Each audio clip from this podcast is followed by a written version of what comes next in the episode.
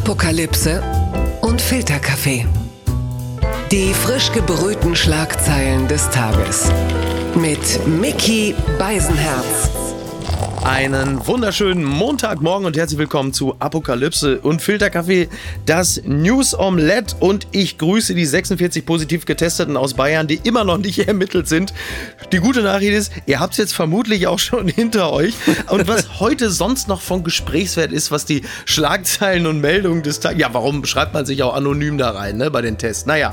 Das sollte man nicht machen. Nein, das kläre ich nicht mit mir alleine. Sie hören bereits seine Stimme. Er ist Autor, Produzent und er ist der erfolgreichste Unterhaltungspodcaster Deutschlands, der Wolfram Siebeck der Neuzeit, Jakob Lund. Guten Morgen, Mickey. Ist, ist denn der Kaffee schon auf dem Tisch und das Croissant ist aufgemacht? Selbstverständlich. Ich muss allerdings sagen, ähm, wenn man in einem Haushalt ist, der komplett leer ist, was Getränke angeht, dann ist äh, Filterkaffee bei mittlerweile ja auch schon wieder so äh, 22 Grad nicht das ideale Erfrischungsgetränk. Das muss ich ganz klar sagen. Einfach ein Eiswürfel rein. Ja, oh ja, ja, oh, das ist sehr gut. Du als stadtbekannter Connoisseur, ja. hat dir die Umbenennung der Knorr ehemals, the artist formerly known as Zigeunersoße, hat dir das auch so zugesetzt? Ähm, also gerade weil ich stadtbekannter Connoisseur bin, wäre ich dafür gewesen, diese ganze Soße völlig aus dem Programm zu nehmen. Nicht, weil ich jetzt auch Fan der Cancel Culture bin, sondern einfach, weil die unglaublich beschissen schmeckt. Ja. Und eine Soße, in der so widerwärtig glitschig glasige Paprikastücken schwimmen und wo so ein bisschen Pilzversatz ja. drin ist, die lehne ich ganz grundsätzlich ab, unabhängig vom Namen. Du tobst ja schon wieder vor Wut. ähm, ja, Cancel Culture gastronomisch komische Art. Ja. Also es ist ja quasi Zigeunerschnitzeljagd, ne? muss man sagen. Jetzt nur meine große Frage. Äh, äh, sie kommt aus Österreich. Ich hoffe, Lisa Eckert ist wenigstens ausschließlich Schnitzel Wiener Art. Sonst haben wir gleich den nächsten. Aber äh, ja, gut, komm. Ne? Mach weiter, bevor ich ausgeladen werde. ja, ja, genau. Die Schlagzeile des Tages. Die Deutsche Welle meldet, Belarus, Lukaschenko lässt demonstrieren. Der angeschlagene Machthaber hat jetzt auch seine Unterstützer zusammengetrommelt. Lukaschenko spricht außerdem von Militärbewegungen an der Grenze und sieht Belarus von außen bedroht. Die Lage ist kritisch. Ja, es ist ja so, die Opposition hatte am Sonntag äh, zu einem Marsch der Freiheit aufgerufen. 100.000, mindestens 100.000 haben teilgenommen und äh, Lukaschenko, der nun mehr als angeschlagene, äh, übrigens nennt ihn der Außenminister Außenminister von Litauen, auch schon offiziell Ex-Präsident, das also nur so viel dazu, der hat dann seinerseits auch zur Gegendemo aufgerufen, da kam aber nur ungefähr 3000. In Medienberichten wurde auch spekuliert, dass äh, Staatsbedienstete zur Teilnahme gedrängt wurden. Die trugen dann so T-Shirts so für Lukaschenko und Lukaschenko selber hielt eine Rede und ähm, sieht dort Belarus von außen bedroht. Das finde ich sehr spannend, der dann sagt, äh, nur 15 Minuten von der belarussischen Grenze äh, seien seien Panzer und Flugzeuge der NATO gesichtet worden, ähm, ohne konkreter zu werden. Also das, das Prinzip, man kennt es so ein bisschen aus dem Film The Village.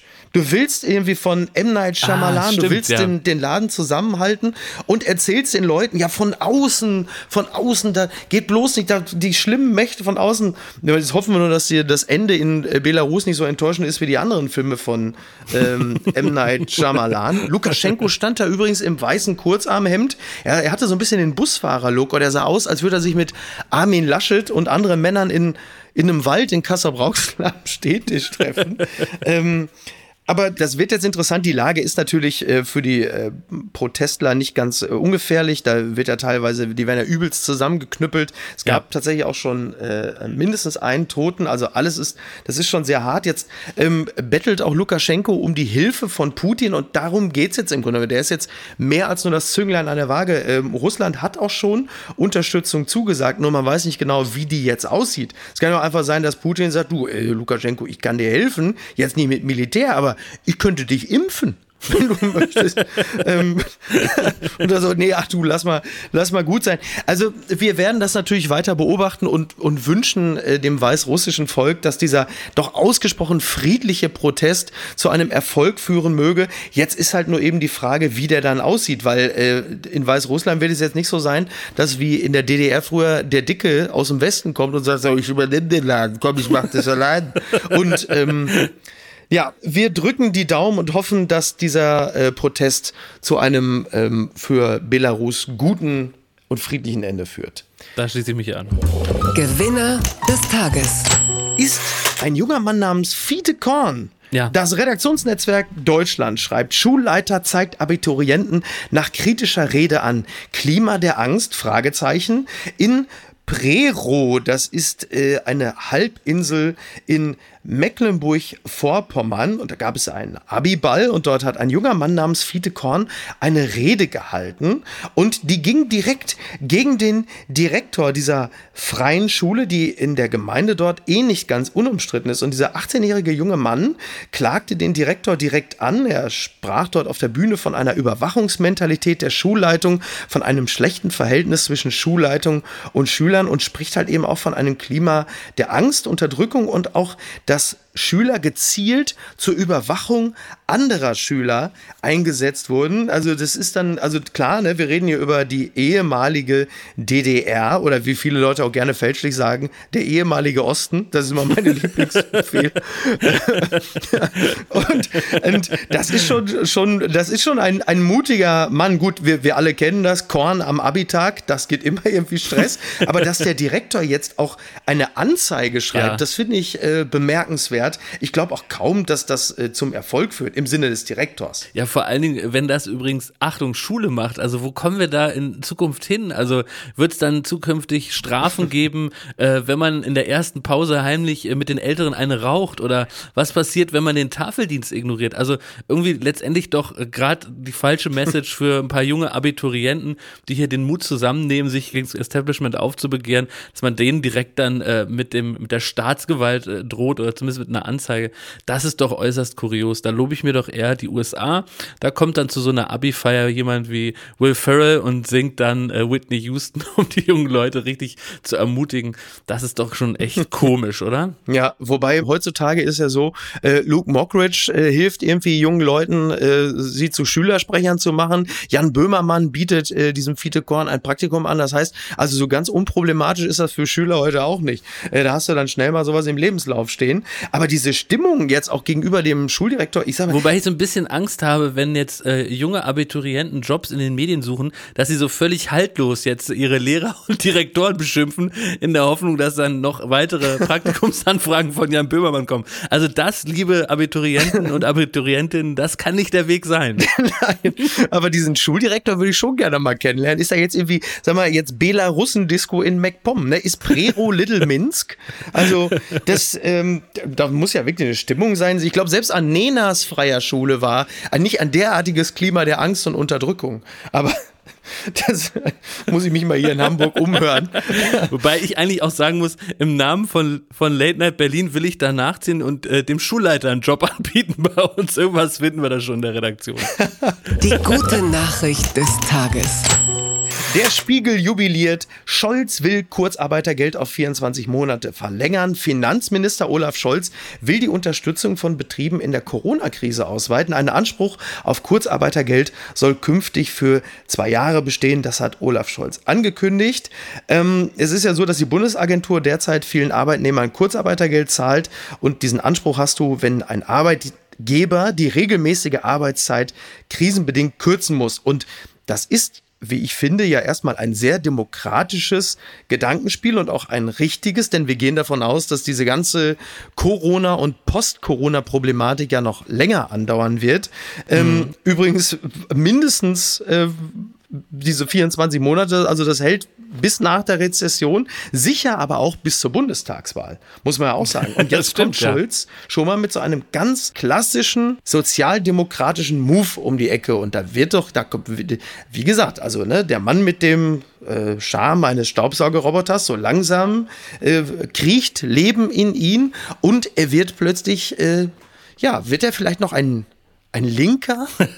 das wäre sehr überraschend. Ich muss nur sagen, es ist vielleicht ein geschickter Move äh, in, in, in, mit Blick auf die Bundestagswahl, aber außenpolitisch sicher nicht der beste, weil im Grunde, wir haben ja schon kurz drüber gesprochen, ist es ja ein fettes Fuck you nach Moskau, weil im Grunde scheißt Scholz mit diesem, mit diesem Move auf die Impfung von Putin, weil so richtig dran glauben, dass die was ist, kann er ja nicht. Also, weil, so, wenn die ja, ja was wäre, dann wäre ja nächstes Jahr schon wieder rum mit Corona. Das stimmt. Und ich glaube, also, ähm, das ist alles ein zweischneidiges Schwert schwer. Oh, da, so habe ich noch gar nicht dran gedacht. Ja, ähm, ich weiß nicht, ich weiß nicht, ob du gestern das Sommerinterview mit äh, Norbert Walter Borjans gesehen hast. Also ähm, bezeichnend ist übrigens, dass dieses Sommerinterview im ZDF ähm, keinerlei Nachricht produziert hat. Das finde ich eigentlich bemerkenswert, die Sommerinterviews äh, mit den ähm, Spitzenkandidaten. Aber ist, ist Boyans auch so charismatisch? Ja, ich, was ich bei Boyans immer so spannend finde, ist, äh, wenn er, äh, es ist einer von denen, der nicht weiß, was er mit seinen Händen machen soll. Merkel hat ja irgendwann wohl, ja, ich mache die Raute und die hat sie immer gemacht.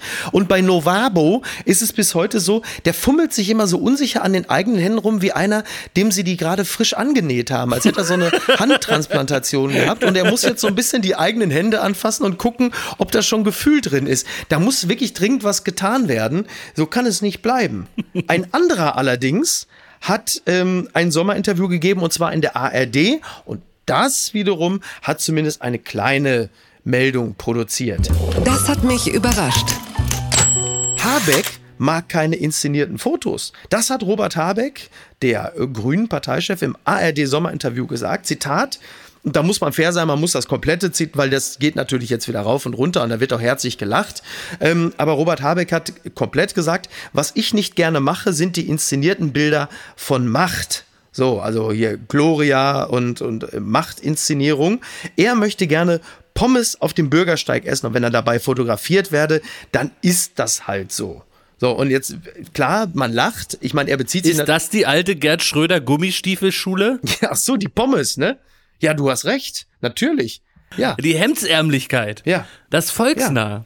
Ja, ja das Problem ist halt, man nimmt es ihm natürlich, also er, ja, folgt, aber er ist halt immer eine volksnahe Inszenierung. Also wenn er da irgendwie äh, eine Oma von irgendeiner Bank äh, auf einem Platz in Berlin scheucht, weil er sagt, ihr verpisst dich, ich muss mich hier mal rasieren und dann muss auch einer mal kurz fotografieren. Das ist natürlich auch nur so halb gut. Und dann gibt's ja dieses Bild mit diesen Konigpferden und da musste er dann gestern auch nochmal in dem Sommerinterview, wurde er natürlich auch darauf angesprochen, wurde er mit den Bildern konfrontiert. Und was man fairerweise sagen, also Habeck hat ein Fell, das ist dünner als die abgemagerten Pferde. Weil du merkst schon, wenn er auf sowas angesprochen wird, dann reagiert er ausgesprochen äh, dünnhäutig und auch fast beleidigt. Und ähm, er wirkte sehr angefasst. Ich kenne das übrigens von mir selbst. Also wenn äh, äh, meine Frau mich äh, in meiner Eitelkeit ertappt, was natürlich ausgesprochen selten vorkommt, bei irgendwelchen Bildern bei Instagram oder so. Dann rutscht dir sofort die Hand aus. ja, selbstverständlich. Selbstverständlich.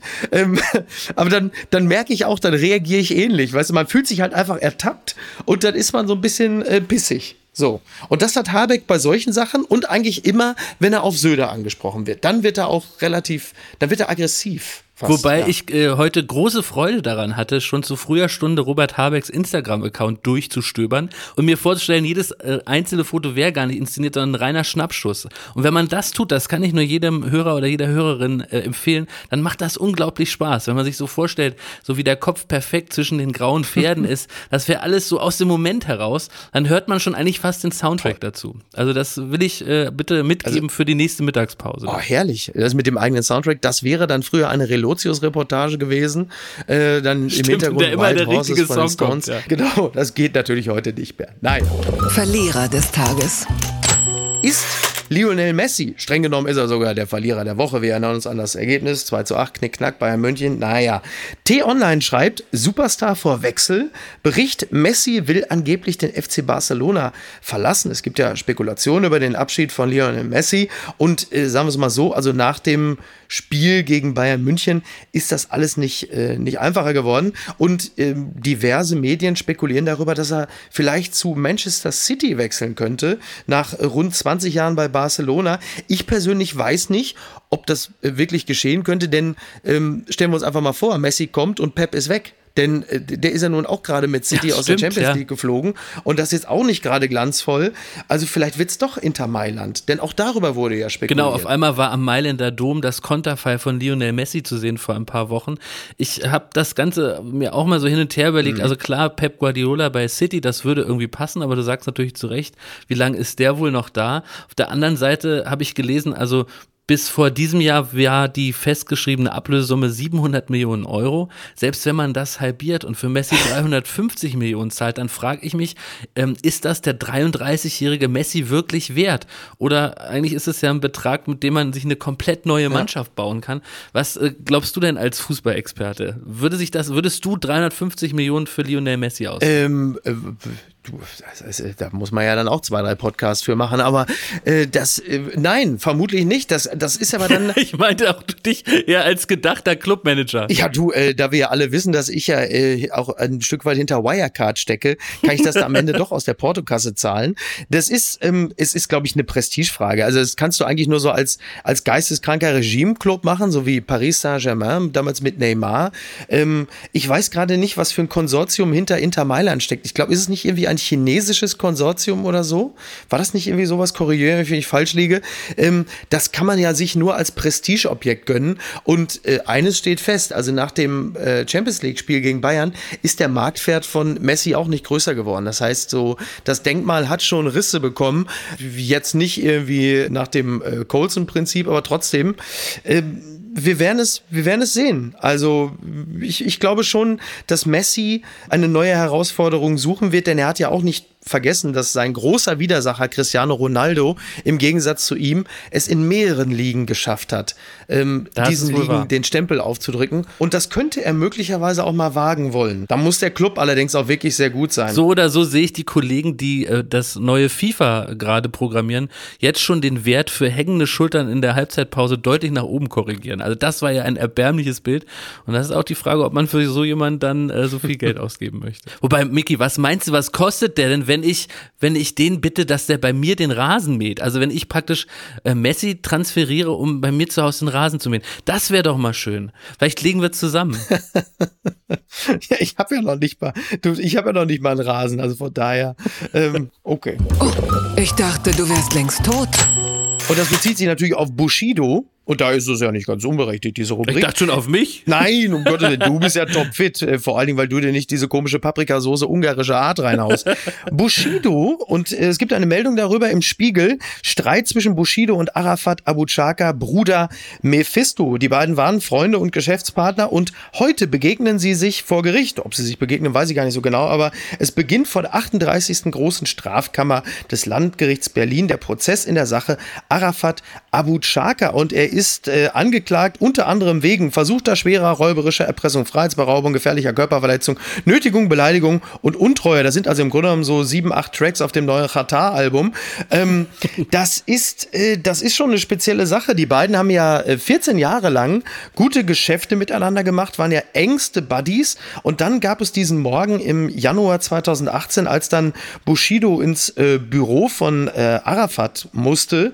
Da waren dann auch noch die Brüder von Arafat dabei, ich glaube Yasser, Nasser, Rommel und äh, wie sie alle heißen. Dann wurde Bushido als Bastard, Hurensohn und Hund bezeichnet. Dann flog ein Stuhl, dann gab es noch eine Plastikflasche. Also er wurde im Grunde genommen so ein bisschen behandelt wie ein Migrant von Düsseldorfer Polizisten. So, und am Ende steht halt jetzt diese Anklage. Man trifft sich halt vor äh, Gericht und jetzt ist die Frage, was kommt dabei raus? Ich sage ja ganz ehrlich, Arafat Abu Chaka, könnte man nicht, ihn nicht einfach bestrafen und ihn zur Strafe in die DSDS-Jury schicken? Das müsste doch eigentlich reichen, oder?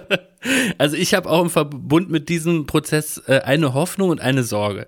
Die Hoffnung ist, dass das große Unterhaltung wird, besser als die aktuelle Staffel Promi Big Brother und dass Sabine Rückert bereits ihr Ticket nach Berlin ja. gebucht hat, um das Ganze dann wunderbar in ihrem Podcast aufzuarbeiten. Das würde ich wirklich wahnsinnig gern hören. Meine Sorge ist allerdings, als ich nochmal von ja. dem Handy von Arafat Abu Chaka gelesen habe, auf dem ja 65 Tonaufnahmen unter anderem von Capital Bra, Shindy und Farid Beng drauf sind und noch weitere. Gott. Weil meine große Sorge ist, dass dieses Handy irgendwann ähm, außerhalb der Polizei Universal in die Hände fällt und dann drohen uns ganz viele weitere beschissene Alben. Ach du Scheiße. Hauptsache äh, Arafat Abu Chaka äh, macht keine Werbung für den SPD-Bürgermeister Geisel. Äh, Kids äh, tragt Mundschutz und solche Sachen. ähm, bei Bushido wird es halt spannend, äh, denn wenn man das alles so ein bisschen verfolgt, ich hatte ja schon länger den Eindruck, Bushido sei so etwas wie der Roy Black des Deutschrap, muss ein Leben leben, das eigentlich nicht seines ist. Mal gucken, was dabei jetzt noch alles rauskommt. Und viele Leute haben ja vorher gesagt, ja, Micky, die Meldung über äh, Arafat Abu Chaka, der, der, da bin ich mal gespannt, was du daraus machst. Du traust sie bestimmt nicht, da Gags drüber zu machen, über Arafat Abu Chaka. So eine große Fresse hast du nicht. Und all denen will ich nur sagen, wir kommen zur nächsten Rubrik. Und was schreibt eigentlich die Bild? Sie soll abgeschossen werden. Demo für die Berliner Klausau. Und das ist jetzt nicht Arafat Abu, das ist eine andere Meldung.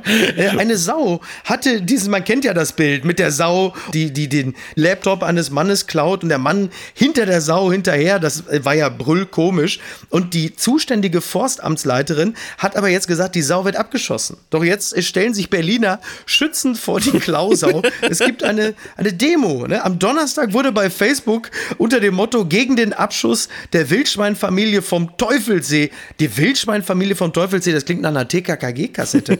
Also diese Demo wurde angekündigt und es gibt eine Online-Petition unter dem Titel Rettet die freche, aber friedliche Sau vom Teufelsee.